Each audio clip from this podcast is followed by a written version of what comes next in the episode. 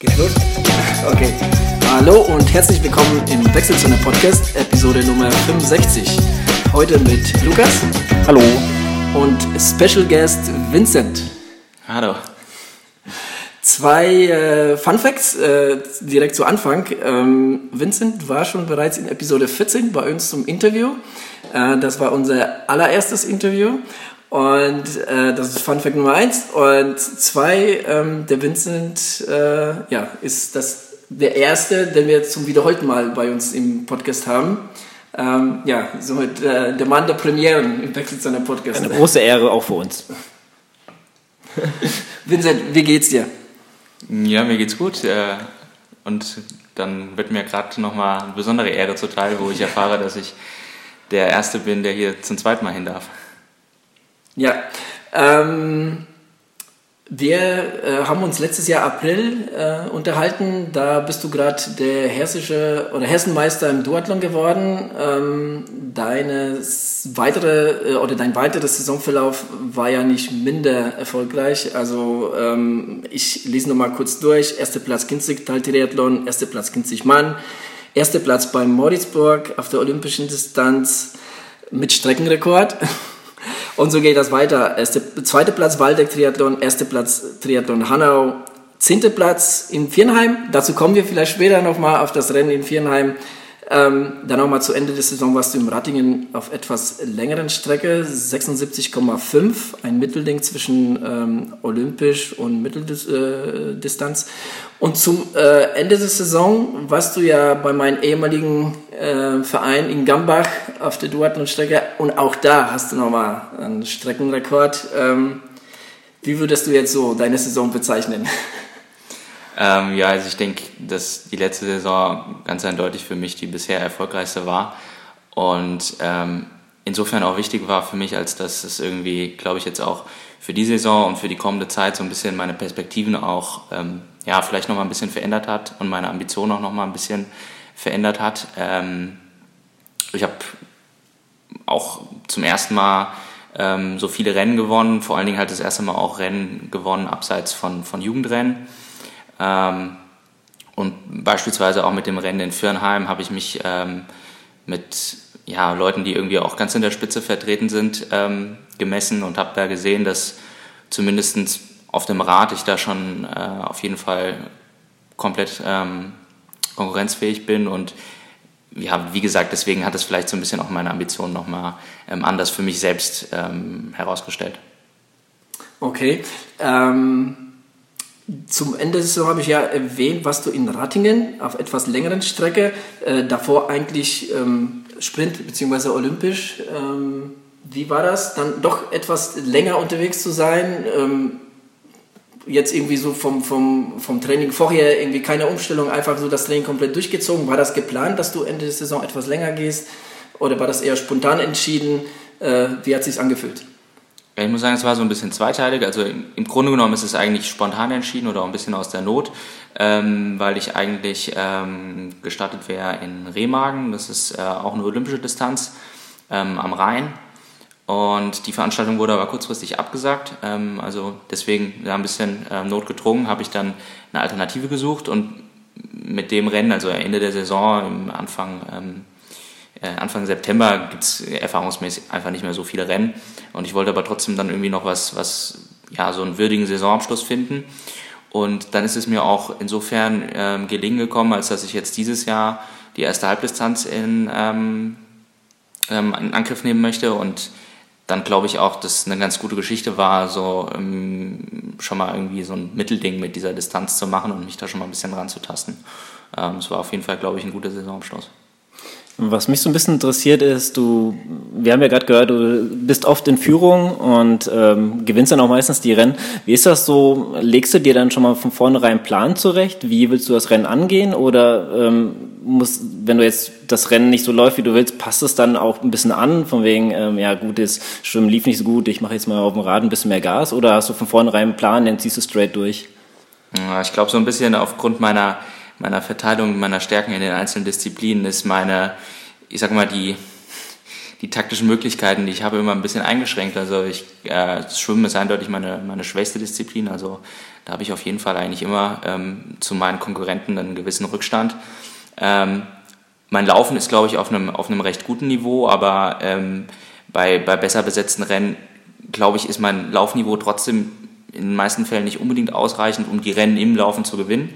Das heißt, auf dem Rad habe ich einfach immer die, ein bisschen die Aufgabe, sowohl einen gewissen Rückstand gut zu machen, als auch einen Vorsprung rauszufahren. Ähm, deswegen ja, ist meine Taktik, taktischen Vorgaben eigentlich immer recht ähnlich. Äh, auf dem Rad von Anfang bis Ende versuchen, alles reinzuwerfen, ähm, so viel Vorsprung wie möglich rauszufahren und äh, zu schauen, ähm, ja, äh, beim Laufen dann irgendwie zu überleben.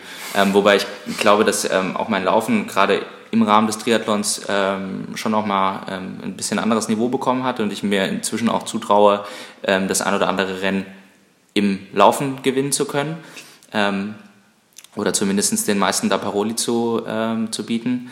Ähm, trotzdem ist es irgendwie, ich glaube, es ist ganz wichtig, natürlich muss man irgendwie ausgeglichen sein im Triathlon und es ist letztendlich ein Puzzlestück aus drei äh, aber ich glaube, es ist immer von Vorteil, wenn man, wenn man wirklich eine Paradedisziplin hat, ähm, weil es einem auch selbst irgendwie ähm, Sicherheit gibt und Selbstvertrauen. Und für mich ist es eben das Radfahren und da versuche ich irgendwie immer auch ja, ein Stück weit ein Statement zu setzen und auch die Gegner zu demoralisieren. Ich glaube, das ist auch einfach immer ein Faktor, den man nicht äh, unterschätzen kann. Mhm. Bist du eigentlich letzte Saison überhaupt in die Lage gekommen, dass du jetzt irgendwie beim Laufen irgendwie noch was aufholen musst, dass da nach dem Radfahren jemand vor dir ist? Also kam das, kam das letzte? Ich meine, äh, Viernheim war vielleicht ne, äh, äh, so, so das Rennen, aber das hat ja, glaube ich, dann noch mal äh, eine andere äh, äh, ja, Vorgeschichte gehabt, wo wir gleich noch mal zu kommen können. Aber jetzt so die die Rennen Kinzigtal ähm, oder das Kinzigmann Hanau und so weiter. Äh, wie, wie hat sich da gestaltet? War da jemand vor dir nach dem Radfahren? Ja, nee, es ist schon in der Tat so, dass ich äh, die Rennen, die ich gewonnen habe, bei allen die Führung ähm, nach dem Radfahren hatte. Äh, Fürnheim, ja, wie du sagst, denn, das war anders. Natürlich, da habe ich auch nicht um den, um den Sieg mitgekämpft. Ähm, aber die Rennen, die ich gewonnen habe, die waren immer, da war immer schon die Führung nach dem Radfahren. Und das ist natürlich auch immer eine gewisse Spannung. Man ist dann einfach immer die Laufstrecke, die fünf Kilometer oder die zehn Kilometer auf der olympischen Distanz, ist man so ein bisschen der Gejagte und hat immer äh, spürt die anderen im Nacken und ähm, das sind immer schon auch ja, aufregende Situationen an Wendepunkten, wo man dann die Leute entgegenlaufen sieht und dann nicht genau einschätzen kann, wie groß der Vorsprung ist. Ähm, ja, aber es war für mich dann doch wirklich so, wie du sagst, in den Rennen, die ich gewonnen habe, da hatte ich den Vorsprung dann nach dem Radfahren.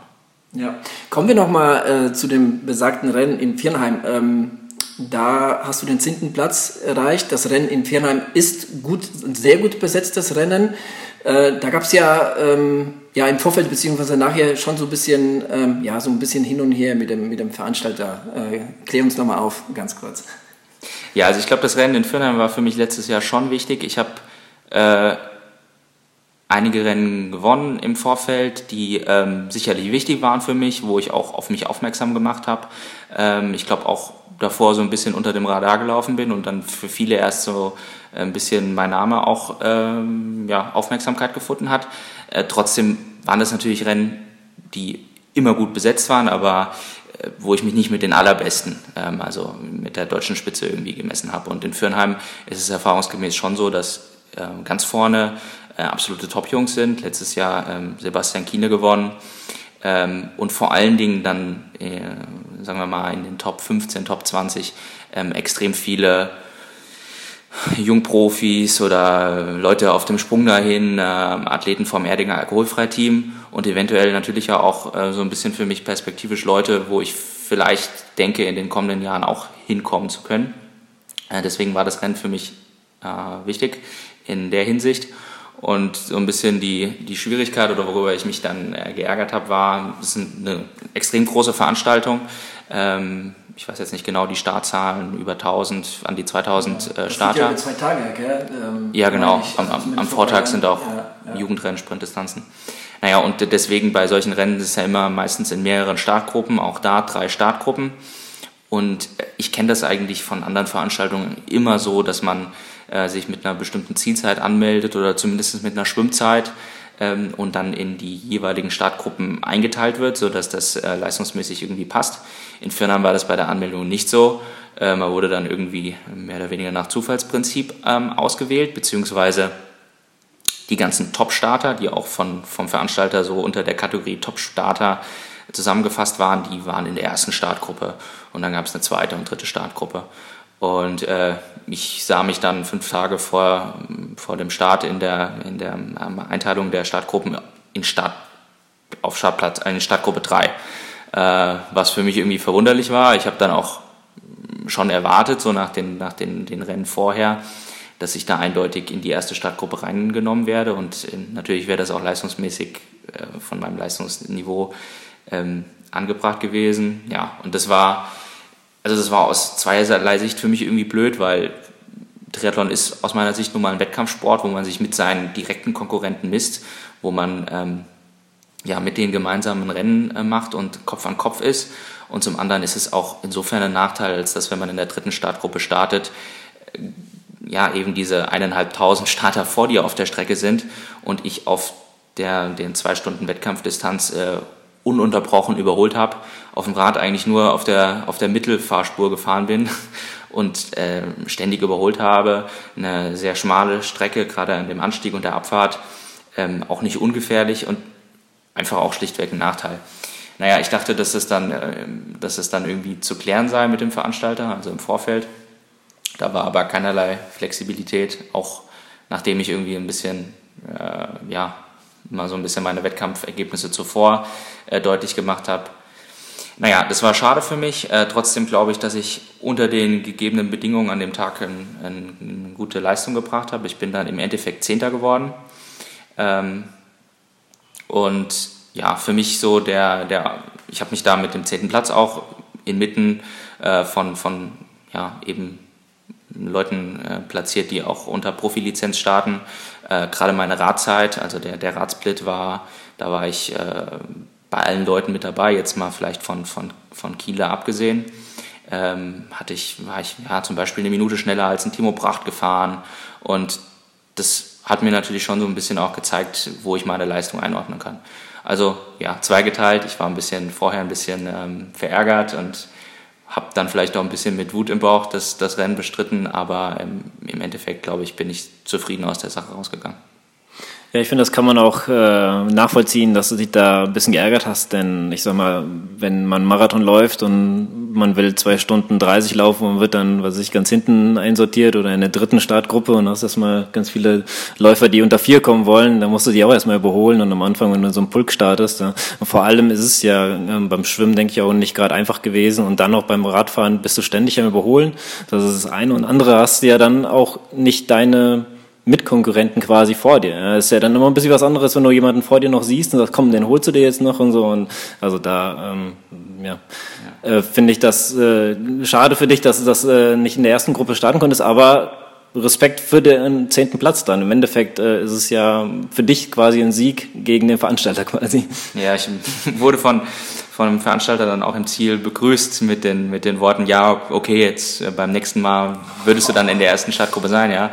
Ähm, naja, ich dachte mir dann, ja, okay, das habe ich mir vorher auch schon gedacht.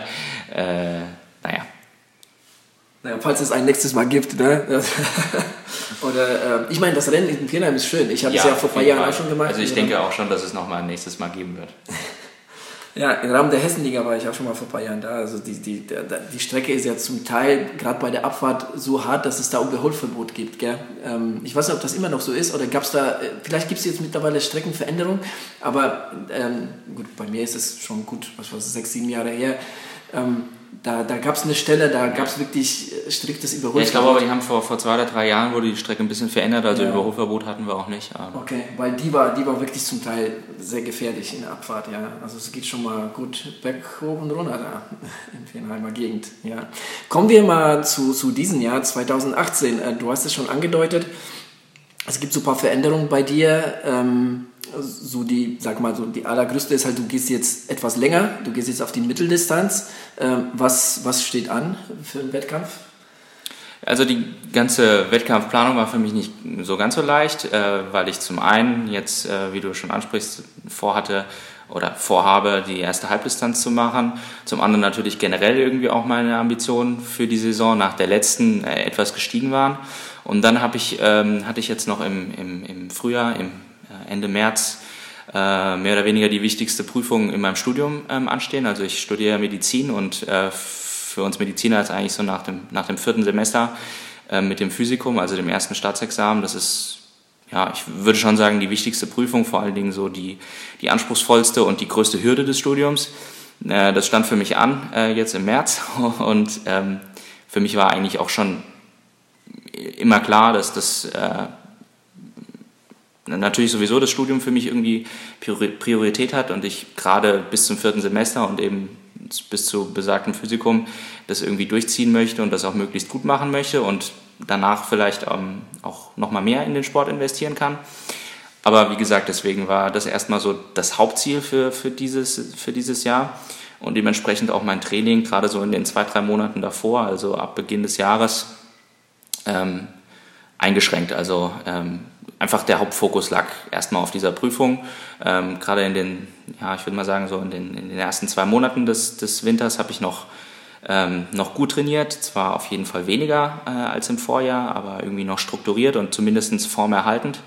In den ja, zwei, drei Wochen um die Prüfung herum, beziehungsweise das waren zwei Prüfungen, eine schriftliche und eine mündliche. In der Phase dazwischen war dann auch noch mal, noch mal eingeschränkter das Training irgendwie möglich. Zum einen, weil die Zeit gefehlt hat, zum anderen, weil auch der Kopf dann einfach nicht so frei ist. Ähm, ja, deswegen war das für mich immer, war das für mich ein bisschen schwierig, so diese Saisonplanung in Angriff zu nehmen. Und dann auch der, der Hauptgrund, warum ich entschieden habe, das Saison-Highlight soll gegen Ende der Saison sein. Und das wird dann auch ähm, ja, für mich dann so sein im, im letzten Augustwochenende mit dem Ironman 70.3 Zell am See.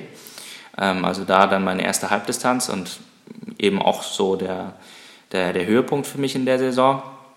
Und ja, äh, zum einen möchte ich natürlich erstmal die erste Halbdistanz machen, schauen, wie das, wie das, äh, wie das funktioniert, wie sich das für mich anfühlt. Äh, und im Hinterkopf habe ich ähm, eigentlich mich dann für die 73 WM zu qualifizieren in Nizza. Die ist dann. Das wäre meine nächste Frage gewesen, ob ja. das jetzt irgendwo mit im Hinterkopf. Ja, also das ist auf jeden Fall im Hinterkopf. 2019, also mit dem, mit dem Rennen ähm, Ende 2018 qualifiziert man sich dann ja schon für das Jahr danach. 2019 in Nizza findet das dann statt.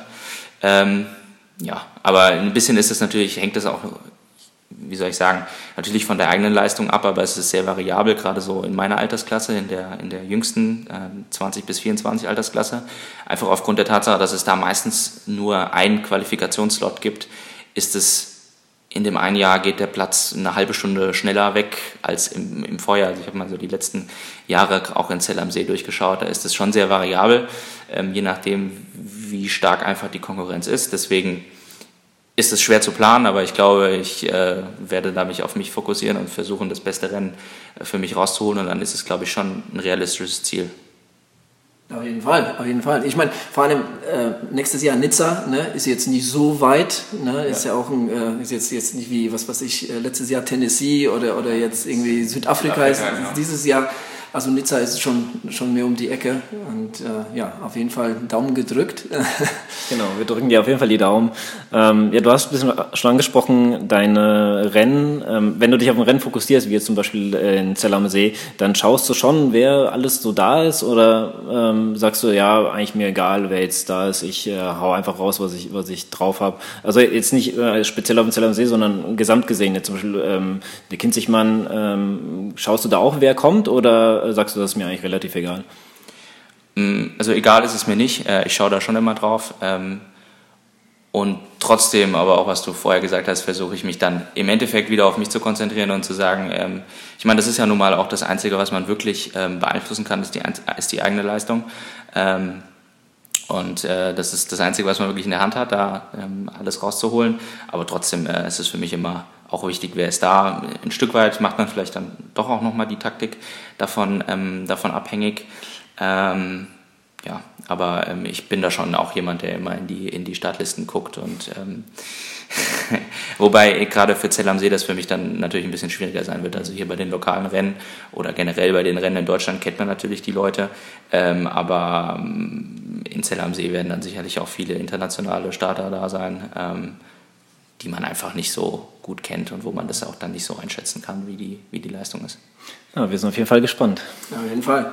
Ähm, dieses Jahr hast du einen Wettkampf, richtig? Bis jetzt? Oder hattest oder habe ich jetzt, ich meine also, Triathlon? Ja, ich hatte ähm, jetzt zwei Rennen, ähm, Kinzig, äh, Kinzig Tal Triathlon und Kinzig Man. Ach stimmt. Ähm, die habe ich jetzt auch dieses Jahr beide ähm, gewinnen können, wie im Vorjahr. Das ähm, war für mich auch jetzt insofern, äh, hat mir das Aufwand gegeben, weil ich äh, nach den Schwierigkeiten, was ich jetzt eben angedeutet habe, dass ich einfach im Winter doch deutlich weniger trainiert habe, ähm, ein Stück weit war es für mich ein bisschen verblüffend, wo auf einmal jetzt schon so früh in der Saison äh, die Leistungsfähigkeit herkam, weil ich dann auch noch, als meine Prüfung fertig war, dann wollte ich eigentlich noch mal äh, zehn Tage ähm, in die Toskana fahren oder war zehn Tage in der Toskana und wollte dann noch mal gut trainieren, ein bisschen Umfänge auch nachholen. Dann lag ich da nach zwei Tagen Training mit Magen-Darm-Infekt. Ähm, und da war ich schon so ein bisschen, ja, okay, wie wird das jetzt gerade bei den Rennen am Anfang der Saison? Und irgendwie nach zwei, drei Wochen Training hatte ich den Eindruck, schon auf einem, auf einem Level wieder zu sein. Ähm, wie im Vorjahr war für mich echt ein bisschen verblüffend, ist es immer noch. Ähm, aber deswegen waren die, diese zwei Rennen jetzt schon mal echt, äh, haben mir Aufwind gegeben. Und auch einfach Motivation jetzt für die, für die, ähm, in den letzten drei Wochen habe ich da nochmal ein bisschen intensiveren Trainingsblock gehabt. Und ja, ich bin einfach jemand, der auch da sehr von lebt, irgendwie nach den Rennen die Motivation da mitzunehmen und ähm, irgendwie äh, angefeuert davon, dann irgendwie auf, auf, die, auf die nächsten Ziele ähm, hinzutrainieren. Ja, und dann geht es jetzt auch für mich am, jetzt am Wochenende ist, äh, ist mein nächster Start ähm, mit der Regionalliga in, in Fritzlar ist das. Ähm, ja, und äh, dann habe ich eigentlich bis, bis zum August, bis Zell am See, da, vor, vor Zell am See habe ich nochmal ein bisschen Trainingsblock im August eingeplant, aber bis dahin habe ich dann schon auch ähm, recht regelmäßige Starts, also viele olympische Distanzen, ähm, beispielsweise in zwei Wochen in Ingolstadt beim Ingolstadt Triathlon, dann ähm, fahre ich nach Erding zum Erdinger Stadttriathlon. Ähm, in Heidelberg starte ich beim Heidelberg Man, das ist ähm, ja wahrscheinlich so, ich würde mal sagen, die, die, die anspruchsvollste olympische Distanz äh, in Deutschland mit 850 Höhenmeter auf der Radstrecke. Das äh, ist ein ziemlich hartes Ding, glaube ich. Ähm, in Frankfurt wollte ich starten beim City Triathlon und ähm, ja, genau. Und das letzte, das letzte Highlight also in, der, in der ersten Saisonhälfte ähm, ist dann auch noch die, ähm, die DM-Sprintdistanz äh, AK. In Düsseldorf ist die am, am 1. Juli. Hm, du bist auf jeden Fall gut unterwegs in Deutschland. Ja, das auf jeden Fall. Ähm, die, die schwierigen Strecken, du hast gerade den Heidelbergmann äh, äh, erwähnt, aber auch Zell am See hat, glaube ich, auch so ein paar Höhenmeter. Äh, liegt dir das? Ist das was, was du magst? Äh, oder bist du jemand, ähm, der jetzt irgendwie lieber gerade Kopf runter und gib ihm. Ähm, äh, liegen, dir, liegen dir die Höhenmeter? Bist du da, bist du am Berg? Also Bergspezialist oder Zeitfahrer, fragst du jetzt? Ja, so in die Richtung, ja. Ich meine, Triathleten sind ja Zeitfahrer. Aber äh, was, was so vom Gefühl hier, was liegt dir, was liegt dir mehr? Also ich so wie ich das einschätze, ist, glaube ich, gerade die Strecke in Zell am See kommt mir äh, sehr gut entgegen, weil die eben beides hat. Ähm, das ist äh, die ersten 10, 15 Kilometer sind da flach und dann gibt es einen anspruchsvollen Anstieg, der hat, äh, ich glaube, so 500 Höhenmeter, geht auf 1200 hoch.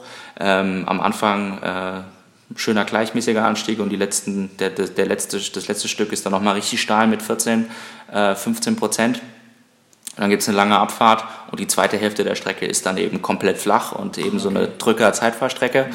Und ich glaube, der Mix äh, kommt mir ganz gut. Also ich würde nicht sagen, ich bin der, bin der reine Bergfahrer. Also ähm, Heidelberg wird für mich, glaube ich, ist nicht die perfekte Strecke für mich, wenn es wirklich nur berghoch und bergunter geht. Da ist es nämlich so, da ist mhm. äh, zweimal 400, 400 Höhenmeter Anstieg, hoch, runter, hoch, runter. Wie gesagt, 850 Höhenmeter, glaube ich, auf 36 Kilometer. Ähm, da, da würde ich dann auch sagen, bin ich nicht der, der, der absolute Bergfloh. Äh, ich glaube schon, dass ich auch gut äh, in der Ebene drücken kann. Ähm, aber deswegen glaube ich, Zell am See, das, ähm, zumindest schätze ich das jetzt so ein, ähm, passt für mich perfekt die Strecke. Ja, okay. Ähm, Kinzigmann dieses Jahr. Äh, ich habe mir äh, mal so die Ergebnisliste mal angeschaut. Ähm, du hast ja erwähnt, dass du, heute, äh, dass, du, dass du Anfang des Jahres da so ein bisschen eingeschränkt warst mit dem Training. Nichtsdestotrotz hast du eigentlich mit größerem Vorsprung gewonnen wie letztes Jahr. Also ähm, äh, letztes Jahr hast du eine Minute 27 Vorsprung, dieses Jahr eine Minute 37 und was auf dem Fahrrad nochmal 10 Sekunden schneller als letztes Jahr. Also äh, hat dir jetzt irgendwie keinen Abbruch getan, jetzt dein, dein, äh, dann weniger Training. Ähm, du hattest auch vorher, glaube ich, jetzt die Duathlons auch nicht. Ne? Ich meine, das ist ja natürlich auch vom Vorteil, ne? wenn, man, wenn man vorher schon ein paar Wettkämpfe in den Beinen hat. Ähm, worauf ich jetzt gerne ähm, äh, zu sprechen kommen möchte, ist äh, so ein bisschen die Windschattenproblematik. Ähm, ich glaube, spätestens seit dem Ironman in Texas hast du, glaube ich, auch mitbekommen, was da los war. Äh, da sind ja ganze Pelotons gefahren, da gab es keine, keine Kampflichter auf der Strecke, da gab es gerade bei den Frauen ein, ein äh, eine Bestzeit nach den anderen, ähm, weil die sich da wahrscheinlich auch unter den äh, besseren Age-Groupern äh, gemischt haben. Ähm, es gab ähm, auch beim Kinzigtal und Kinzigmann, ähm, da haben wir schon mal im Vorfeld ein bisschen drüber gesprochen, auch so ein bisschen die Windschattenproblematik. Wie gehst du damit um, als jemand, der jetzt in der vorne äh, auf dem gerade mal auf dem Fahrrad vorne mit, mit, äh, äh mit fährt, äh, meistens auch alleine. Ähm, ja, wie ist deine Meinung dazu? Ja, also ich glaube auf jeden Fall, dass das eine große Problematik ist in dem Sport und irgendwie ja, das auch ein Stück weit kaputt machen kann. Ähm, natürlich erlebt man das auch immer selbst wieder bei den Rennen, wie du sagst. Also im Kinzigtal-Triathlon, beim Kinzigman habe ich das nicht ganz so empfunden, aber Kinzigtal war das auf jeden Fall auch so. Ähm, ich habe das auch schlichtweg bei dem Rennen gespürt, als ich ähm, meine Attacke gesetzt habe, so nach, nach äh, ich glaube, drei, vier Kilometer im Rennen. Ich versuche meistens schon, wenn ich dann ähm, irgendwie wegfahre, das ähm, mit, einer, mit einer deutlichen Attacke zu machen, um möglichst schnell schon mal einen gewissen Vorsprung rauszufahren. Das ist mir da auch gelungen. Und da habe ich dann so im Vergleich auch zum Vorjahr, ist es mir dann so nach dem ersten Abstand, den ich relativ schnell hatte, die halbe Minute, 40 Sekunden, die ich da rausgefahren habe, auf dem zweiten Hälfte der Strecke bin ich überhaupt nicht mehr weggekommen. Und die Antwort kam für mich dann so ein bisschen am Wendepunkt, ähm, als mir dann eine Gruppe von zehn Mann entgegenkam. Ähm, und währenddessen und auch danach ein bisschen ärgert man sich darüber. Ähm, andererseits, wenn das dann so läuft wie bei mir, ähm, wo man irgendwie weiß, äh, hinten hat die Hälfte der, der Leute da ist Windschatten gefahren. Ähm, natürlich machen das auch nicht alle, das muss man fairerweise auch dazu sagen. Ich meine, es gibt ja auch eben die, die dann vorne in dieser Gruppe fahren, wo dann die anderen drin hängen. Das sind natürlich nicht alle ähm, ja, dass man sich dann im Nachhinein auch ein bisschen denkt, ja, okay, ihr habt hinten, ähm, habt hinten gelutscht und seid trotzdem nicht näher gekommen. Ich habe das Rennen trotzdem gewonnen. Das gibt dann, dann im zweiten Moment dann auch wieder ähm, zusätzliches Selbstvertrauen. Hm. Ja, ähm, ich muss sagen, dass ich das auch gerade ähm, so bei den letzten Malen auf Hawaii gesehen habe, als man da Fotos gesehen hat von den, von den, von den Age-Groupern. Äh, ich finde, dass das schon auch so ein bisschen naja, ich blicke da so ein bisschen mit Wehmut hin, weil das finde ich schon auch so der Grundgedanken davon ein wenig kaputt macht. Ähm, auch wenn man an sich selbst dann vielleicht denkt, da mal ein paar Jahren zu sein und dann äh, gerade so auf dem Rad dann vielleicht auch nicht äh, seine Leistung im Vergleich zu den anderen zeigen zu können, weil eben durch die Windschattenproblematik das komplett verzerrt wird.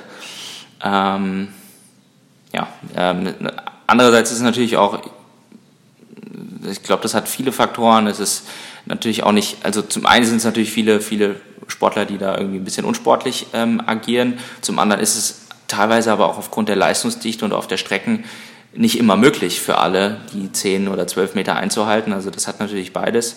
Dann ist es auch echt schwer für, glaube ich, ähm, so viel Personal an Kampfrichtern ähm, da reinzubringen, um das komplett zu sanktionieren. Ähm, deswegen glaube ich, ähm, ein Stück weit wird es die Problematik immer geben. Ähm, aber nichtsdestotrotz ähm, sollte man versuchen, die Gegebenheiten bestmöglich zu machen, damit eben ein faires Rennen möglich ist. Ähm, wobei ich da irgendwie gleich für mich für den, zu dem nächsten Punkt komme, weil das versucht ja auch Ironman mit diesen, ähm, mit den Wellenstarts, mit den, äh, wie, wie wird es genau genannt? Ich, mir fehlt jetzt gerade der. Ähm, ja, ich weiß, was du meinst. Rolling Start, glaube ich, ja, nennen genau, die das, Rolling ja. Starts, ja. Ähm, da bin ich, habe ich dann auch so zwei Gefühle im Bauch, weil das äh, zwar vielleicht dazu führt, dass natürlich ein bisschen entzerrter das Rennen wird. Andererseits finde ich, geht auch der Charakter verloren, wenn man sich äh, Hawaii vorstellt, ohne den Massenstart, ohne 2000 Arme, die man auf einen, einem Schlag da im Pazifik äh, äh, sieht, geht natürlich auch ein bisschen der Charakter dieses Rennens verloren. Muss man abwägen, was man dann jetzt haben möchte. Ähm, deswegen schwierig. Ja, ja. Na gut, darum wären ja dann die Athleten selber dran schuld, wenn sie es nicht mehr haben und dann äh, den Windschatten halt nicht einhalten wollen. Na, das ist halt dann auch, also ich sag mal so, wenn, wenn ich jetzt einen Triathlon machen würde und dann würde ich es ja selber versuchen. Ich meine, klar, wie du sagst, manchmal kann man es nicht, aber ich würde es ja dann wenigstens versuchen. Aber es gibt ja Bilder, wo die wirklich äh, fahren, als wären sie bei der Tour de France. Ne? Also das, Klar, also wenn, wenn man, was weiß ich, 15, 20 Kilometer in einem Punkt von 30 Mann fährt, ja. dann will man, dann das will man einfach betrügen. Ne? Und, ja. und das ist nichts anderes als, als ja, das habe ich auch schon mal in einer der letzten Folgen gesagt, also Windschattenfahren ist wie Doping, ist nichts anderes, weil, weil das einfach dein Laufen beeinflusst und du viel besser laufen kannst, da äh, viel ausgeruhter gehst und ja, ist, ist irgendwo ein großes Problem.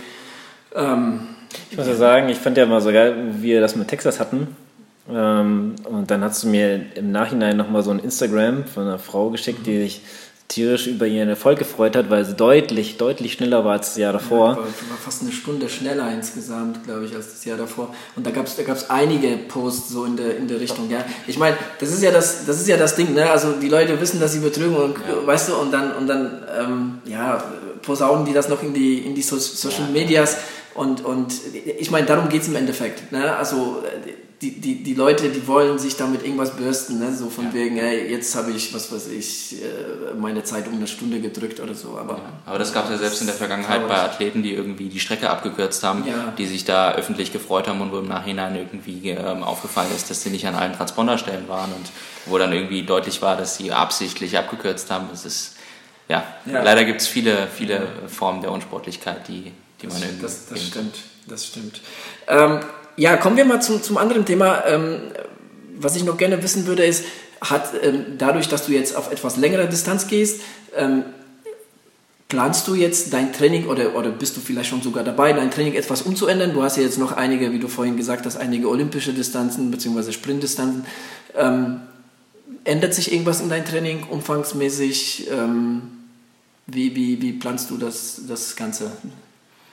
Ähm, Natürlich ändert sich ein Stück weit was. Also ich, es ist jetzt nicht so, dass ich äh, komplett meine, meine Grundstruktur irgendwie ändere, weil ich glaube, dass ich da bisher auf jeden Fall mit erfolgreich war. Und ich glaube, auch eine Halbdistanz kann man noch relativ gut aus dem Kurzdistanztraining machen, zumindest aus dem Training für eine olympische Distanz. Ähm, eine, eine Mitteldistanz ist auf jeden Fall näher an der olympischen als als an der Langdistanz. Ähm, ich glaube, wenn man dahin den, den Schritt gehen würde, wäre, wäre eine Veränderung des Trainings deutlich ähm, stärker notwendig.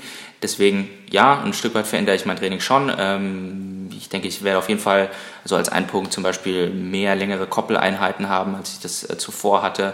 Äh, Im Laufen mehr lange Tempodauerläufe. Ähm, und vielleicht auch diese Veränderung viel mehr als die, die, als die Gesamtumfänge, dass die sich verändern. Also ich denke, meine, meine, meine Gesamtwochen Radkilometer oder Laufkilometer, ähm, die werden sich im Vergleich wahrscheinlich gar nicht so stark ändern. Äh, vor allen Dingen für mich auch aus dem Grund, weil ich immer noch so ein bisschen äh, im Hinterkopf hatte, dass ich noch vor zwei Jahren relativ verletzungsgebeutelt war. Also ich bin zwar super happy darüber, dass ich jetzt äh, ja, seit fast zwei Jahren da überhaupt keine Probleme mehr hatte, die letzte Saison komplett äh, verletzungsfrei durchkam, auch momentan überhaupt nichts zwickt. Ähm, da gerät das dann schnell in Vergessenheit, ähm, aber ich versuche mir das auch immer wieder ähm, ja, ins Gedächtnis zu rufen und das auf jeden Fall in versuchen weiterhin zu vermeiden. Und dazu gehört natürlich auch irgendwie eine, eine, eine ja, wie soll ich sagen, kluge, kluger Umgang mit Umfängen und so weiter. Ähm, so als Beispiel, wenn ich jetzt mein, mein Lauftraining plane und abwäge, äh, jetzt, ähm, dass mein langer Dauerlauf äh, 20, 22 Kilometer hat oder eventuell 30 ähm, dann überlege ich mir, wenn ich jetzt den 30 Kilometer Dauerlauf mache, wie viel, wie viel mehr Benefit hat das für mich? Ich glaube, der ist relativ gering. Ähm, vielleicht wäre meine Laufleistung noch besser, wenn ich eben meinen langen Dauerlauf nochmal 5, 6, 7 Kilometer länger mache. Ich glaube aber, der Vorteil, den ich dadurch hätte, wäre im Vergleich dazu, wie das Verletzungsrisiko für mich ansteigen würde, relativ minimal. Und äh, so versuche ich dann mein Training ein bisschen zu gestalten und das irgendwie klug zu machen und ähm, ja, dann immer so ein bisschen äh, Kosten-Nutzen abzuwägen. Ja, das hört sich nach Plan an. Auf jeden Fall. Ähm, ich habe ich hab mitbekommen, also wir haben so hin und wieder miteinander Kontakt. Ähm, ich sehe auch so auf, auf den sozialen Medien, ähm, was bei dir so los ist. Und ähm, du hast ja für dieses Jahr so ein paar neue Sponsoren äh, gewinnen können. Ähm, allen voran äh, Bike and Boards, Butzbach. Ähm, wie kam es dazu? Habt ihr, habt ihr länger Kontakt gehabt oder, oder äh, äh ähm, ist ein guter Laden. Ich gehe auch äh, äh, super gern hin, bin, bin, bin oft da. Ähm, ja, wie, wie, wie kam es dazu? Ja, der Kontakt ist äh, Ende des, ähm, Ende des letzten Jahres entstanden. Ähm, auch so ein bisschen für mich, äh, du hattest es eben kurz angesprochen mit dem, mit dem Duathlon in Gambach. Äh, das war, fand ich auch super schön mal, an einem Rennen wirklich direkt hier in der Region zu starten. Ähm, einfach cool, auch mal auf, auf den eigenen Trainingsstrecken ähm, zu fahren. Ähm, äh, auf jeden Fall, ähm, jetzt äh, schweife ich vom Thema ab. Nee, also, ähm, nee und da, da, da habe ich eben auch Bikes and Boards gesehen, die hatten da auch einen kleinen Stand. Ähm, und natürlich hat man immer irgendwie zu, wenn das ein Unternehmen ist, das irgendwie hier regional ist, dann hat man da natürlich einen anderen Bezug zu für einen selbst und auch die natürlich, für die ist es natürlich dann auch immer attraktiver. Ja, und deswegen ist dieser, der Kontakt zu Ende des Jahres ähm, entstanden, eben nach diesem Rennen. Und dieses äh, Sponsoring ähm, oder die Unterstützung läuft so ein bisschen zusammen mit Basso. Ähm, das ist so eine ja, kleinere italienische Radfirma.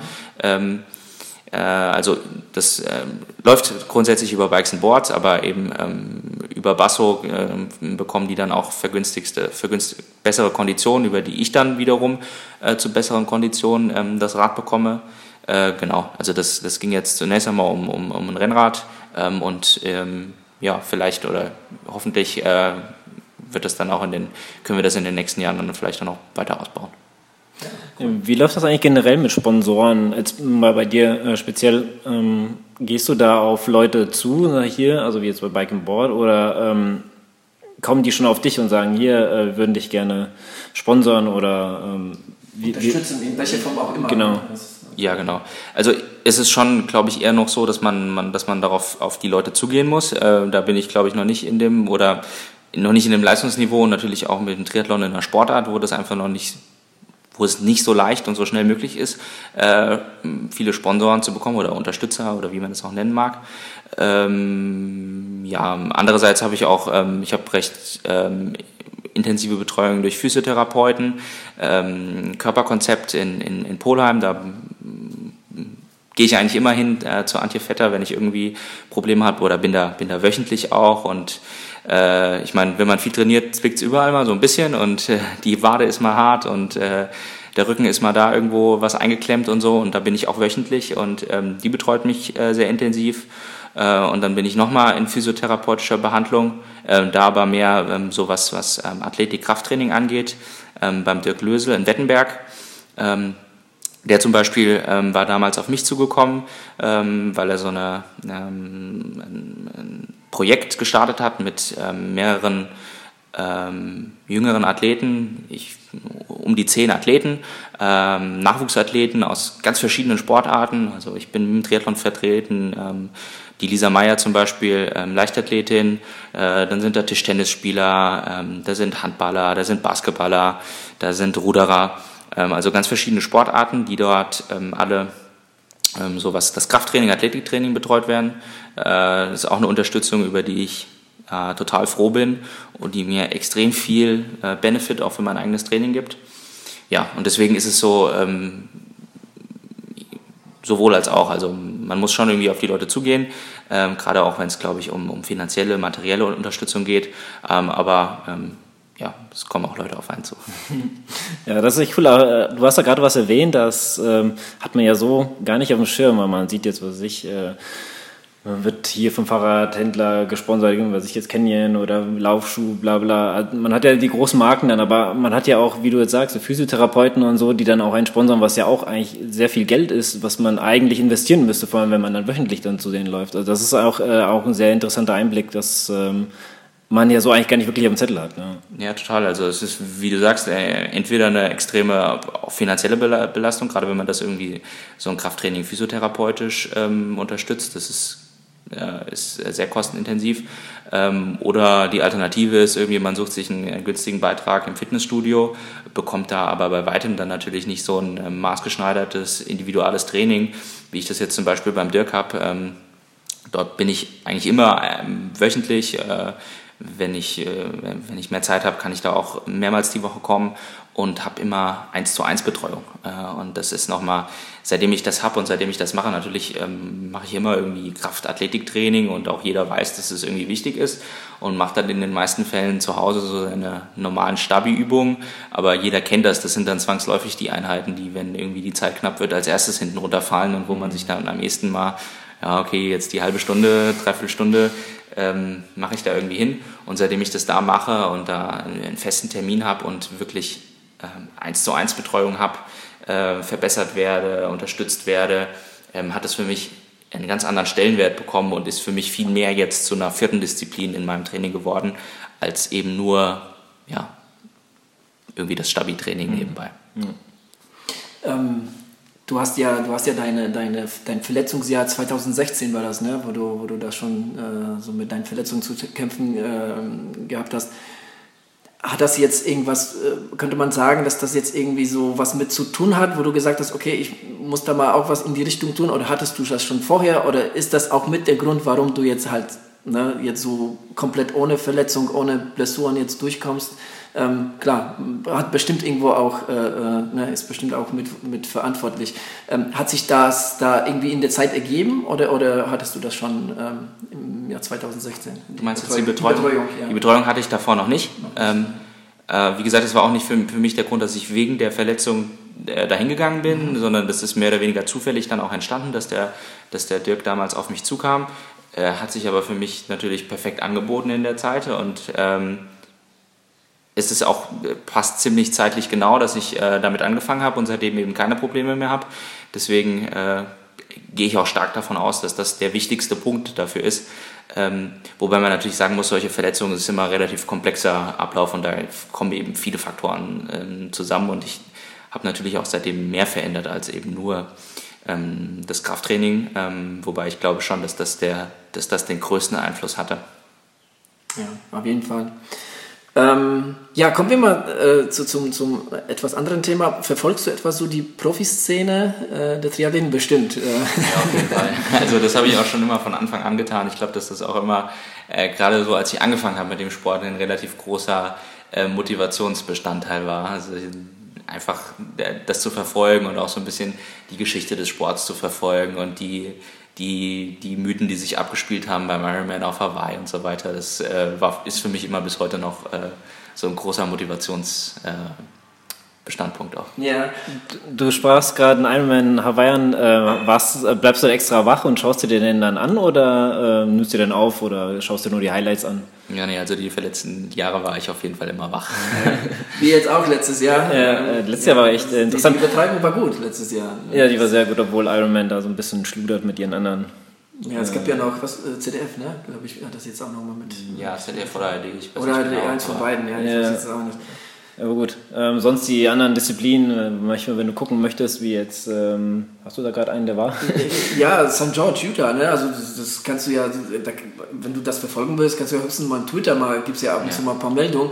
Aber jetzt zum Beispiel ähm, Samorin letztes Jahr gab es ja von Anfang bis zum Ende eine super, super Übertragung davon. Ne? Also einwandfrei. Ich verstehe nicht, warum Ironman das nicht auf die Kette kriegt. Oder Südafrika ja, dieses Jahr. Südafrika, genau, gut, das war ja vom Ironman, aber irgendwie die ja, Südafrikaner das, das, das, das, ist das, was ich nicht verstehe. Da haben sie es super hingekriegt. Ne? Da haben sie auch hier oft, äh, zum Beispiel, wo ich eingeschaltet habe, viele auch äh, Frauen, die, äh, die, die Top-Frauen, die unterwegs waren, was man eigentlich sehr selten ja sieht, auch gerade beim Ironman. Äh, letztes Jahr hat mich das gewundert, dass er ja kaum äh, Sendezeit bekommen. Ja, da haben sie natürlich dann auf die Top-Männer, na gut, na Kina und äh, gut, in Sanders haben sich da gut gebettelt, aber ähm, trotzdem, ähm, dann hast du als ähm, Südafrika, wo du wirklich super übertragen hast und dann gerade in Amerika, ja. Utah oder sowas, da kommt gar nichts. Ja, da, hast du, da hast du Kinder gegen Sanders und ja. hast du nichts, da hast du vielleicht höchstens mal äh, die Bilder vom Zieleinlauf. Ähm, ja, schon. Ja, schon das ist schade. schade. Das würde ja sicherlich auch den Sport so, gerade in der, in der breiten Masse weiter vorantreiben, wenn das mehr mediale Aufmerksamkeit hätte. Ja, auf jeden Fall. Ähm, wo tendierst du mehr? Also ich habe da so mein, äh, also Killer oder Frodeno, also so von deinen. oder jemand ganz anders. Oder also jemand ganz anders, ja. Wir sind halt so ein bisschen so Frodeno-Kinder-Lager, aber äh, was, was Also leistungstechnisch würde ich hier eher bei Kindler einschätzen, ja, weil, genau. weil er ist auch eher der Radspezialist ist. Ähm, hin und her gerissen, muss ich sagen. Also das äh, sprichst du richtig an. Der erste Punkt schon mal so von seiner, von seinen, ähm, ja, so von seinem Leistungsprofil, also natürlich äh, ein anderes, aber von der Verteilung her äh, sehe ich mich da eher. Ähm, ich finde, er hat auch äh, auf jeden Fall irgendwie so eine erfrischende Art und eine recht unkomplizierte ähm, ähm, Art. Andererseits finde ich, muss man auch zu einem gewissen Maße Frodeno Ja, bewundern das auf jeden Fall. äh, und seine Leistung. Also das, deswegen ist auf jeden Der, Fall. der komplette Athlet, oder? Aber da- also, der ja. hat ja keine Schwächen, oder? Da sprichst du auch was an. Also ich meine, wenn du jetzt so, der Kienle, der hat ja schon so eine sehr erfrischende Art, wie du sagst, aber der äh, Jan Frodeno ist so dann der Max Mustermann. Also der ist echt so, also der ist wirklich, wenn du jetzt äh, Triathlon jemanden beschreiben willst, dann schau dir Jan Frodeno an. Ja, er bringt halt auch eine unglaubliche Professionalität mit. Also es ist, äh, das, das kann man jetzt gut oder schlecht finden auch, ähm, aber letztendlich finde ich, ist man natürlich auch als, als Sportler in diesem, in diesem Leistungsbereich, muss man eine eigene Marke irgendwie vermarkten und das tut er auf einem, ja, auf Ganz einem extrem Niveau. hohen Niveau und äh, vor allen Dingen, was ich natürlich auch finde, er, er ist der Einzige ähm, eigentlich, der dadurch den Triathlon auch über die Grenzen des Triathlons und der Triathleten hinaus ähm, äh, populär macht. Also Jan Frodeno kennen die Leute auch außerhalb vom Triathlon.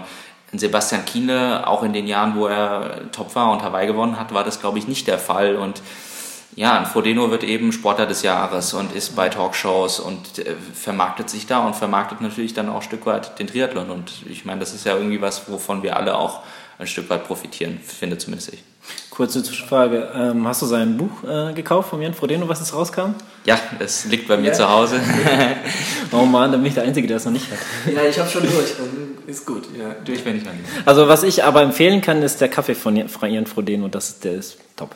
Ja, das stimmt. Da, Da hatte ich auch eine Packung zu Hause von.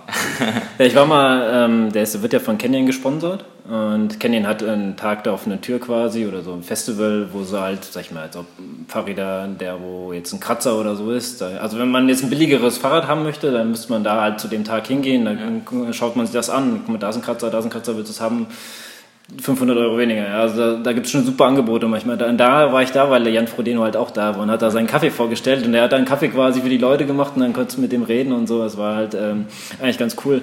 Und er hat dann halt später Autogramme gegeben und so, aber da war eine Schlange. Das, ähm, also wenn du auch immer die Bilder siehst jetzt beim äh, Frankfurter äh, Marathon, wo er da war, also da habe ich ähm, bei Facebook ein Bild gesehen, also da waren nur Leute dort. Also um, um ihn herum komplette Traube von Leuten und das war also da ist schon echt extrem, was der Leute äh, aber das anzieht. ist, das ist das, was du gerade sagst, ne? ne? Weiß sich zu vermarkten, ne? Er Ja. zieht auch die Leute an. Also das, äh, Und ich finde, dass er trotzdem auch dabei irgendwie eine gewisse sympathische Art behält. Also es ist für, für mich nicht äh, irgendwie abgehoben und eben nur Marketing. Also ja. Und wie gesagt, ich finde es auch einfach zu einem gewissen Maße legitim.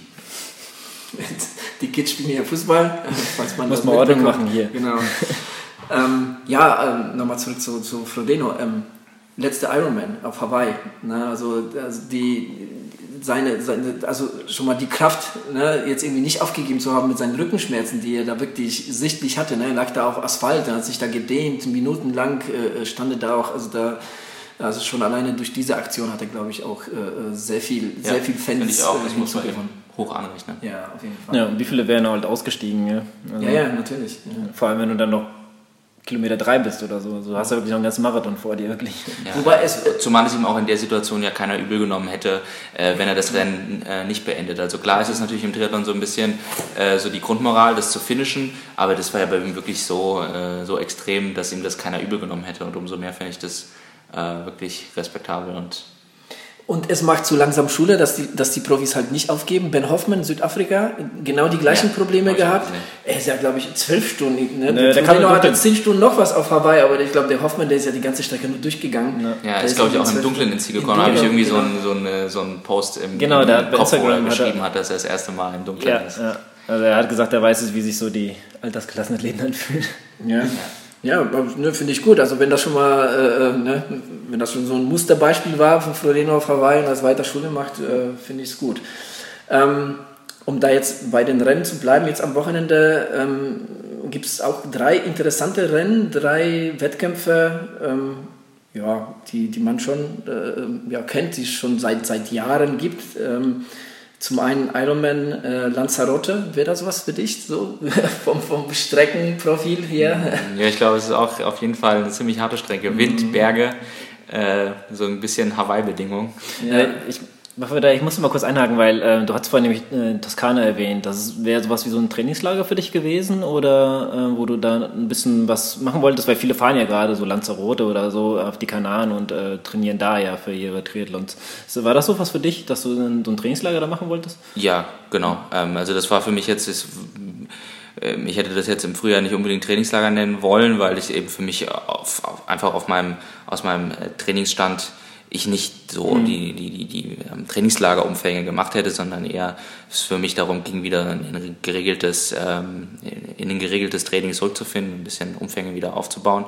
Aber ja, grundsätzlich im Frühjahr ein Trainingslager ist, glaube ich, ziemlich wichtig. Okay, und äh, warum dann Toskana? Äh, dabei war ich jetzt schon, äh, war ich jetzt schon einige Jahre, auch gerade da in, in der Region sind auch relativ viele, relativ viele Landeskader, die da immer wieder sind. Äh, äh und ähm, ja, wie gesagt, ich war jetzt einige Jahre da schon, kenne die Strecken perfekt. Das mhm. ist äh, immer, finde ich, auch ein ganz angenehmer Effekt, wenn du da hinkommst und einfach weißt, was deine Strukturen sind und äh, weißt, wo du trainieren kannst, wie du trainieren kannst. Ähm, und da habe ich immer von profitiert. Mhm. Ja, ich liebe ja die Toskana, deswegen muss ich da nochmal nachfragen. Ja, man hat dann auch da immer natürlich ein bisschen äh, abseits des Trainings ganz, ganz schöne ja, äh, Nebeneffekte. Das stimmt. Toskana sehr empfehlenswert. Ja, ähm, äh, zu Iron, äh, Ironman Lanzarote, um darauf zurückzukommen, ähm, da ist nochmal gerade zu der Radstrecke zu sagen, dass es da wohl etwas Schwierigkeiten gab mit der Radstrecke. Die Organisatoren mussten, das, äh, mussten die Radstrecke etwas verändern. Zwar ist sie jetzt von Höhenmetern fast identisch wie die alte, aber ähm, ja, so quasi vom Profil so ein bisschen, bisschen anders wie die, wie die Jahre zuvor. Also ähm, den Ironman Lanzarote gibt es auch schon fast 30 Jahre. Gell? Also das ist einer der ältesten, den gibt es schon, gibt's schon ewig. Und ähm, ja, jetzt irgendwie gab es ja dieses Jahr da so ziemlich äh, Probleme. Ähm, aus der deutschen Sicht äh, finde ich in der Startliste jetzt ähm, außer Christian Kramer, sagt ihr was? Ähm, ne? ja. Auch ein ganz guter Mann, der, der ist auf jeden Fall ähm, dabei. Ähm, ansonsten Alessandro Di Gaspieri ist da, der hat das Rennen auch schon mal 2015 gewonnen. Ivan Rana ist da. Ähm, und Cameron Wurf äh, sollte eigentlich auch dabei sein, hat aber abgesagt. Ähm, ich habe mal ein Interview mit Cameron Wurf gehört. Ähm, da hat er mal angekündigt, dass er irgendwie dieses Jahr zehn Ironmans machen will. Davon hat er aber schon zwei abgesagt. Ähm, das ist ähm, zum einen jetzt hier Ironman Lanzarote und dann war noch einer, jetzt komme ich jetzt nicht darauf, also es werden, nicht, werden jetzt keine zehn, es sei denn, er entscheidet sich für was anderes. Ähm, aus der Frauensicht ist auf jeden Fall interessant, Michelle Westerby, die Dänin, ist dabei und Yvonne van Flerken. Äh, interessanterweise zum allerersten Mal. Ich habe eigentlich gedacht, die, die war schon dabei, weil ich, die ist eine starke Radfahrerin. Ja, ja das Muss man eigentlich auch denken, dass sie da schon gewesen ja, ist. Ja, ne? aber das ist ihre Premiere da auf Lanzarote darf man gespannt sein. Mit den Startlisten finde ich das eben manchmal ein bisschen schade bei den, bei den Profirennen, dadurch, dass sie ja äh, die Profis die Möglichkeit haben, sich äh, eigentlich immer anzumelden für die mhm. Veranstaltung und auch, äh, soweit ich das weiß, ähm, sich gar nicht abmelden müssen. Also theoretisch können die sich für drei Rennen am gleichen Tag melden und ähm, ohne das wieder abzumelden. Und deswegen sind manchmal die, die Starterlisten bei den Profifeldern so ein bisschen mit Vorsicht zu genießen, weil äh, entweder kurz vorher die Absage kommt oder ähm, eben die Leute bis zuletzt in der Startliste stehen und nicht da sind. Das ist manchmal ein bisschen, ein bisschen schade. Ähm, mal eine Frage zu Cameron Wurf. Ähm, er ist ja auch ein sehr, sehr, oder ich sag mal, vielleicht der ähm, Radfahrer momentan im, im Triathlon, ähm, der Triathlon-Szene. Ähm, aber er hat halt das Problem, dass er quasi davon fährt oder einen ziemlich großen Vorsprung hat und dann später hinaus beim Marathon einfach äh, irgendwie vielleicht ihm noch den letzten Tick fehlt. Ähm, ja, er bricht einfach ein. Ja, ja weil, also das ist ja schon in, im Alben, beim, in Hawaii ist das ja, ist er ja Streckenrekord gefahren und daraufhin wurde er noch ein bisschen durchgereicht. Aber jetzt beim, in Südafrika fand ich das sehr dramatisch eigentlich, dass er ja noch, keine Ahnung, bei Kilometer 35 oder so geführt hat und dann wurde er noch von vier Leuten überholt. Also, ähm, oder drei Leuten, äh, vierter ist er, glaube ich, geworden und das ist doch sehr bitter. Ähm, du bist ja auch ein starker Radfahrer. Ähm, was, was, was denkst du so von seiner, Takt, von seiner Renntaktik? Gut, ich glaube einfach, dass bei ihm so ein bisschen die, die läuferische Grundlage fehlt nach, nach so, oder beziehungsweise das bedingt natürlich auch seine Radstärke nach äh, Jahren als Radprofi, wo man dann äh, jährlich, weiß ich nicht, 30, 35.000 Kilometer gefahren ist, aber eben kein Schritt gelaufen ist. Ähm, klar hat man da die, die, die, die Grundleistungsfähigkeit, aber das Laufen ist dann schon nochmal irgendwie eine andere Belastung, muskulär, äh, insgesamt ähm, einfach ein, nochmal ein anderes Ding, was man dann vielleicht auch nicht in, in ein, zwei Jahren äh, Umstellung auf den Triathlon direkt äh, hinkriegt. Deswegen ist, muss man vielleicht noch mal ein bisschen abwarten, wie sich das in den nächsten Jahren bei ihm entwickelt.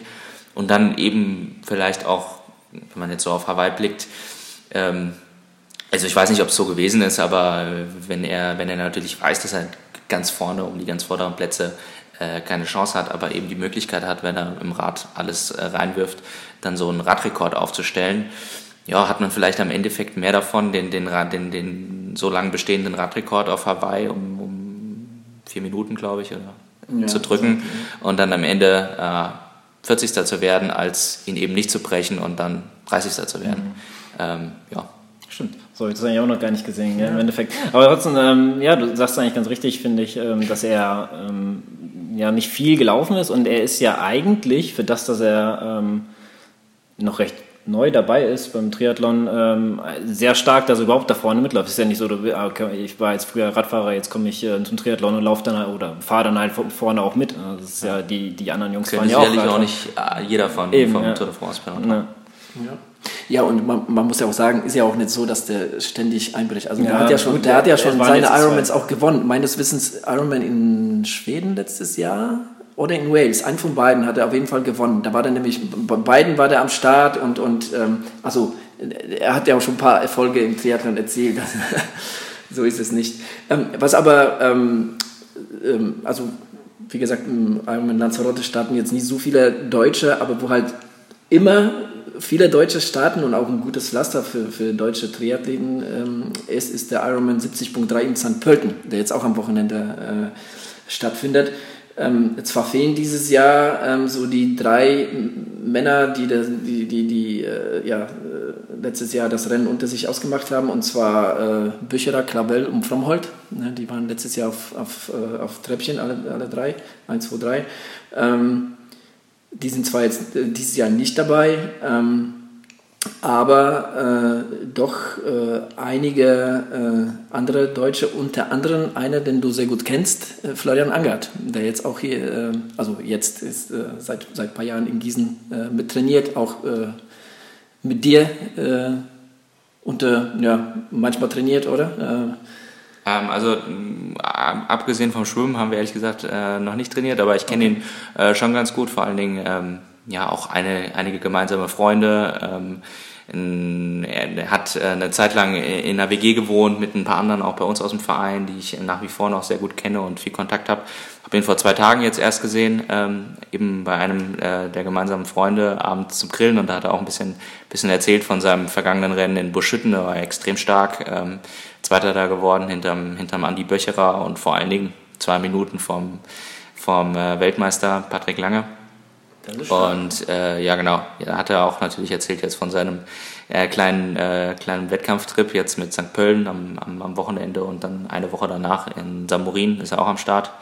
Ja, ich glaube, das sind zwei, zwei äh, wichtige Rennen für ihn auch.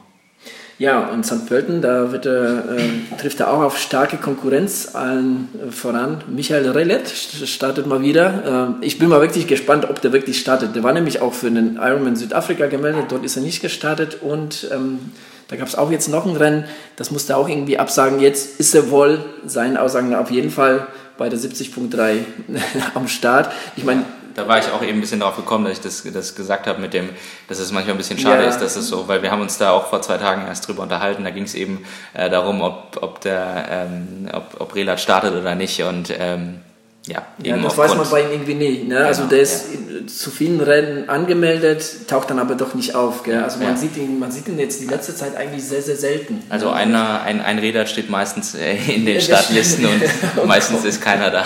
Und kommt nicht, ja.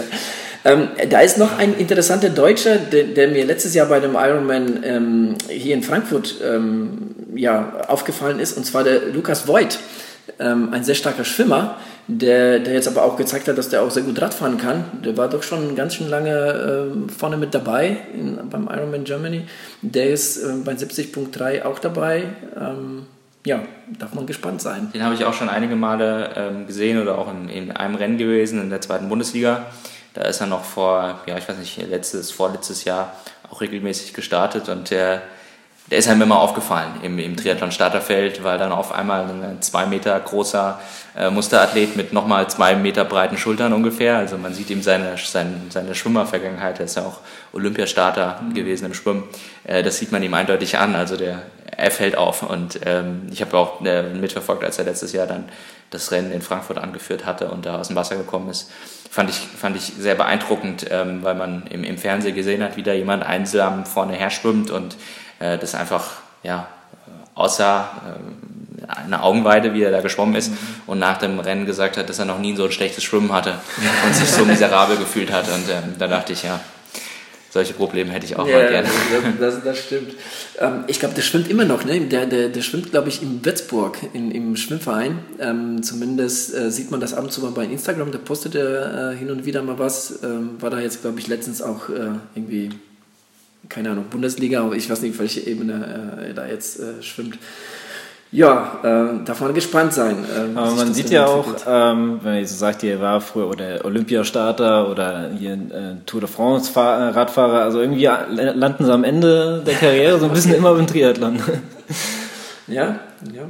Ich meine, wenn, der, wenn er jetzt schon irgendwie. Ich, ich, ich kenne ich kenn Lukas Freud und seine Vergangenheit jetzt, jetzt nicht. Wie gesagt, er ist, seit, seit letztem Jahr ist er mir so ein bisschen aufgefallen, weil war schon sehr beeindruckend, was der in Frankfurt geleistet hat. Ich meine, der kam ja auch. Ähm, der kam ja auch Top 10 an, gell? Also am Ende war der, hat er auf jeden Fall ein Top 10 Ergebnis gehabt in, in Frankfurt, meine ich. Ich weiß es nicht. Bin mir jetzt nicht genau. sicher, aber ich meine, ähm, ja, auf jeden Fall ein sehr starkes Rennen dort, äh, dort gehabt. Ähm, als drittes äh, gibt es noch das Rennen ähm, in Brasilien, den Ironman Brasil. Da wird ein neuer Rekord fallen?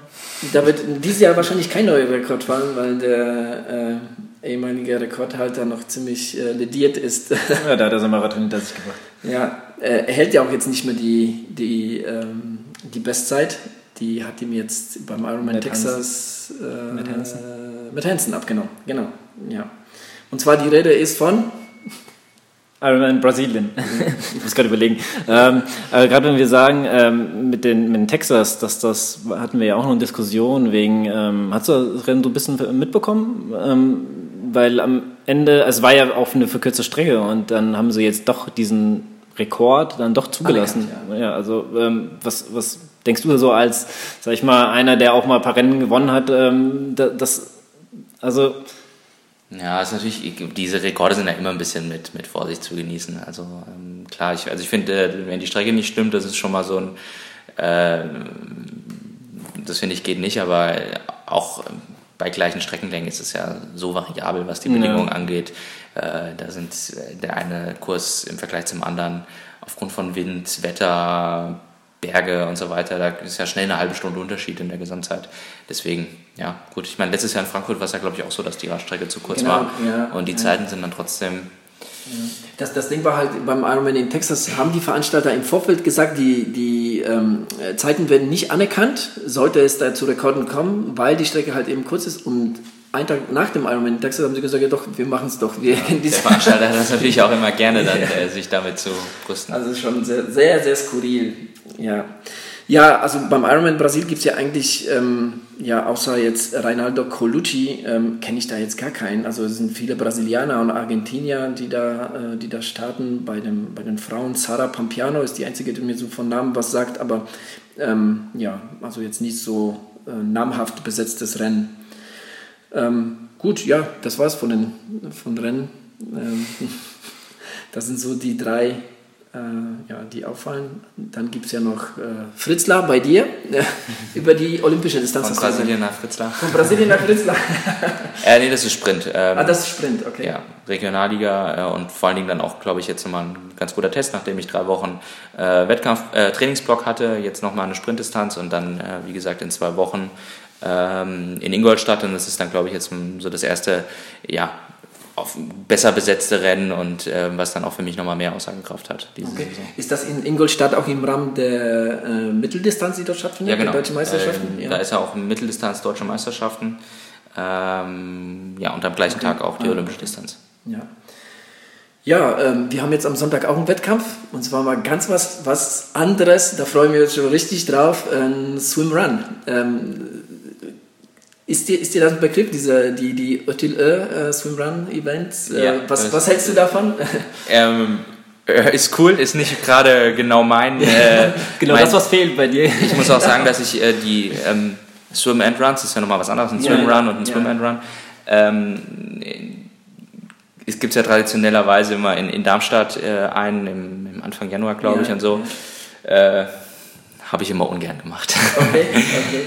Ja gut, Swim and Run ist natürlich, äh, beziehungsweise Swim Run ist da natürlich noch ein bisschen was anderes. Ne? Ja. Neoprenanzug laufen und mit Schuhen ja, zu schwimmen. Ja. Das ist aber wahrscheinlich nochmal ein bisschen äh, interessanter auch, weil das einfach mehr so den Triathlon-Charakter hat, direkt den Wechsel.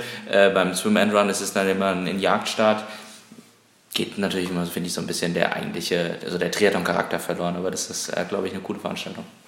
Ja, es gibt ja mittlerweile auch ähm, ja, zum Beispiel Australien, der McCormick hat ja jetzt letztes Jahr dieses, dieses ähm, Triathlon, Super ja, die Super League, äh, ein bisschen so auseinandergezerrt und, und ja, ist erst Rad gefahren und dann, oder ich glaube dann gelaufen und dann geschwommen, irgendwie sowas. Äh, was, was hältst du von solchen Veranstaltungen? Äh, hast du da irgendwie Interesse oder das ist gar nichts für mich? Also das Format war äh, total cool. Also ich glaube, es waren ja zwei Rennen. Ähm, ähm das erste da auf dieser Südseeinsel, das habe ich sehr intensiv mitverfolgt und alle drei Rennen da auch geguckt. Oder ich, ja, ich glaube, es waren drei mhm. Rennen. Äh, ja, das war super spannend auf einer, auf einer äh, kurzen Strecke, kurze Radrunde mit einem, mit einem steilen Anstieg und äh, auch irgendwie, man hat richtig gemerkt, dass diese gestandenen Athleten durch den Wechsel von Disziplin und äh, Schwimmen, nachdem sie am Anschlag gelaufen sind, auch für die eine ganz andere Herausforderung war und ähm, die doch voll am Limit waren. Und ich glaube, ich weiß nicht, ich weiß nicht mehr genau, aber auch äh, ähm, Alistair Brownlee am Start, der da völlig eingegangen ist und hinterhergelaufen ist. Mhm. Äh, also hat man gesehen, dass das da nochmal irgendwie äh, andere Ergebnisse hervorgerufen hatte. Das fand ich total spannend. Ja. Nochmal kurz ähm, auf das äh, Swim Run zu kommen. Also das ist, das ist so ein Format, muss ich sagen, da bin ich sofort auf diesen Zug aufgesprungen. Also das ist was wirklich, was ähm, gerade weil, weil ich halt schwimmen mag, ne? ich schwimme sehr gerne und gut, Laufen ist jetzt nicht meine Paradedisziplin, aber ich finde ich find diese Verbindung und auch ähm, das, was so dahinter steckt, ne? also so die, die Location, wo diese Wettbewerbe stattfinden, das finde ich super, super cool. Ne? Also es findet wirklich alles sehr in der Natur äh, statt, sehr trail-lastig beim Laufen. Ähm, ich bin ja auch so ein bisschen auch Xterra-affin und äh, das ist auch so, so ein bisschen mein Ding. Von daher, ähm, da bin ich wirklich auf den Sonntag gespannt. Ähm, es gibt ähm, meines Wissens sechs Wechsel haben wir. Ähm, also das wechselt sich zum Beispiel, es geht los mit 600 Meter Laufen, dann hast du 350 Schwimmen, dann geht es auf 200 Laufen, dann hast du 900 Schwimmen, dann geht es auf 4 Laufen, äh, 4 Kilometer Laufen und so weiter und so fort. Also, ne, also es ist schon, ist schon wirklich, ähm, vor allem von der Taktik her wird das äh, interessant sein, ähm, weil der Lukas ein relativ guter Läufer ist, ne, also auf jeden Fall auch besser wie ich und beim Schwimmen ist es genau andersrum. Ne, also ähm, das lässt dann äh, ja schon so ein paar äh, sage ich mal, Möglichkeiten offen. Und jetzt im Endeffekt sind wir noch nicht so auf den äh, gemeinsamen Nenner gekommen. Ja, ja gut, was du wirst am bestmöglich im Wasserschatten mitziehen müssen und dann hoffen, dass du entspannter bist nach dem Schwimmen als er und dann ja, äh, das ist die Laufen Frage, gell? Das ist die Frage. Ich weiß es nicht. Ähm, also das, dazu würde ich jetzt nämlich auch tendieren. Ja, ne? Aber dafür ja. muss man natürlich sehr gut zusammen harmonieren und das ja. direkt aufeinander. Ja, also als Partner, also als Team das zu machen, ist halt auch ein interessanter Charakter. Ähm, ja, das Problem ist halt einfach, dass das einfach ja so eher kurzfristigere Entscheidung war ja, und ähm, hat sich so ergeben und äh, ich jetzt meinen Marathon Rotterdam so ja, 4. April und danach konnte ich mich erst auf Schwimmen konzentrieren also so viel Vorbereitungszeit für Schwimmen habe ich halt nicht ähm, ich sag mal so, laufen kann sie immer, Schwimmbad äh, geht's halt nicht immer, ja. Das ist halt, da muss man halt auch Öffnungszeiten, das ist halt, äh, ja, man könnte halt jetzt so ein bisschen reindrücken, was, äh, was geht, aber jetzt auch die Umstellung auf Pedalschwimmen, ja, kannst du ja die ganzen, ganzen Equipment kannst du ja noch mitnehmen, ja, das ist ja dann halt auch sowas, ähm, das war dann halt auch ein bisschen, ja, jetzt schwierig. Ähm, schwierig ja. ja, also ich muss dann halt gucken. Die Lauf, äh, die, die Swim-Passagen sind jetzt auch nicht ja, zu lang, sage ich jetzt mal. Ja, ich glaube, die längste ist fast ein Kilometer. Dazwischen sind aber jeweils vier Kilometer Laufen. Also hast du vier Kilometer Laufen, dann fast ein Kilometer schwimmen und dann nochmal vier Kilometer laufen. Das ist halt, da hoffe ich, dass wir da ein bisschen was, äh, ja, an Zeit mal ein bisschen gut machen. Ja, das, weil gerade beim Schwimmen finde ich, ich weiß nicht, wie es für dich ist, aber für mich ist das, ich muss, brauche eine gewisse Zeit, um am Schwimmen überhaupt reinzukommen. Ja? Also man muss, ähm, sagen wir, diese ersten 600 Meter, die wir schwimmen, da ein bisschen vielleicht lockerer machen ja? und dann hinten raus ein bisschen mehr Gas geben. Ja? Weil wenn dich, glaube ich, gleich die ersten 600 Meter abschießt, ja, dann kommst du auch beim Laufen nicht mehr hinterher. Ja. Ich habe die Möglichkeit meistens nicht, weil ich glaube, im, im Triathlon ist es immer ziemlich wichtig, gerade die ersten äh, Meter schnell anzuschwimmen. Ja. Äh, und auch so die Bundesliga-Rennen, die ich gemacht habe, das ist nochmal extremer gewesen. Bis zur ersten Boje entscheidet sich das Rennen und wo du dann bist, da bist du dann auch und dann ja. Äh, schwimmst du in der Kurve mit. Deswegen, also das ist mir auch gleichzeitig, glaube ich, fällt mir oft schwer, weil du eben nicht die Chance hast, äh, in deinen Rhythmus zu finden, sondern gleich ja, eigentlich lossprintest und versuchst dann mhm. irgendwie möglichst das, das schon zu Ende zu bringen. Wo ich, glaube ich, äh, ein bisschen Schiss vor hätte, gerade bei so einer Veranstaltung, ist äh, das, äh, das Schwimmen nach dem Laufen. Da ähm, hätte ich ziemlich Angst vor Krämpfen. Also ich muss mhm. die, so die, die, die Trainingseinheiten, äh, wenn, ich, wenn ich nachmittags schwimme und äh, morgens laufen war oder direkt davor laufen war oder so, dann habe ich da öfter mal Probleme mit. Also im Wettkampf hatte ich das noch nie, aber im Training äh, öfter mal, wenn ich direkt davor intensiv laufen war, da hätte ich so ein bisschen Schiss vor. Okay, müssen wir vielleicht aufpassen. Ja, klar. Und vor allem, vor allem äh, ähm, du schwimmst da auch mit Schuhen, ne? Und das ist auch so ein bisschen was anderes. Und äh, viele neigen auch dazu, äh, Krämpfe in den Füßen zu bekommen. Ne? Das, ja, also in den Füßen habe ich das dann auch genau, meistens. Ja. Und äh, wenn du dann in, mit Schuhen schwimmst, da muss man wirklich aufpassen, ne? weil da ist ja auch die, die, die Fußlage auch ganz anders. Du kannst ja den Fuß dann nicht so locker lassen irgendwie. Ne? Ja. Ist, ich kann mir das, ich muss ganz ehrlich sagen, ich habe das leider vor dem Wettkampf noch nicht ausprobieren können, mit Schuhen zu schwimmen. Ähm, gut, wir haben auch die Möglichkeit mit Poolboy zu schwimmen. Die Möglichkeit gibt's. Ne? Poolboy und Pedal sind erlaubt. Ähm, Pedals werde ich auf jeden Fall mitnehmen. Poolboy bin ich mir noch nicht sicher.